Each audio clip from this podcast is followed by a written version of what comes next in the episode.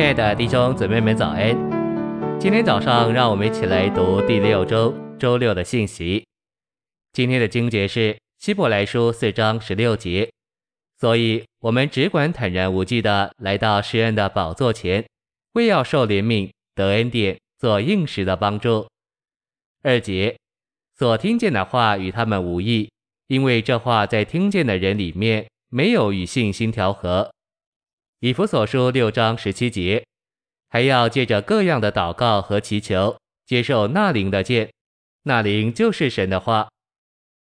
晨星喂养，希伯来四章十六节所说的宝座，毫无疑问是指天上神的宝座，这也是神和羔羊的宝座。当我们还活在地上时，怎能来到天上神和羔羊的宝座前？秘诀在于希伯来四章十二节所说我们的灵。那在天上坐在宝座上的基督，现今也在我们里面，就是在我们的灵里。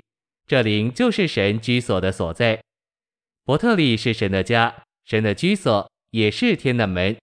在那里，基督是梯子，把地连于天，并把天带到地。我们的灵今天既是神居所的所在，这灵就是天的门。在这里，基督是梯子，把我们在地上的人连于天。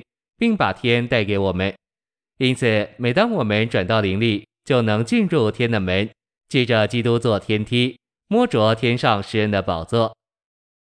信息选读：希伯来四章十二节开头的因为，把本节与上一节连接起来。为何住者突然提起神的话？因为七节所引用诗篇九十五篇中的应许，乃是神的话。每当我们读圣经时，神的话对我们都该是活的、有能力的，并且锋利到一个地步，足以把我们里面所有的东西破开并辨明。圣经中的每一个字都必须是神那活的、有功效的话。我们怎么知道所摸着的是神的话，而不是字句？我们之所以知道，是因为我们摸着的话乃是活的、有能力的，并且使我们的灵与魂分开。这是一个重要的原则。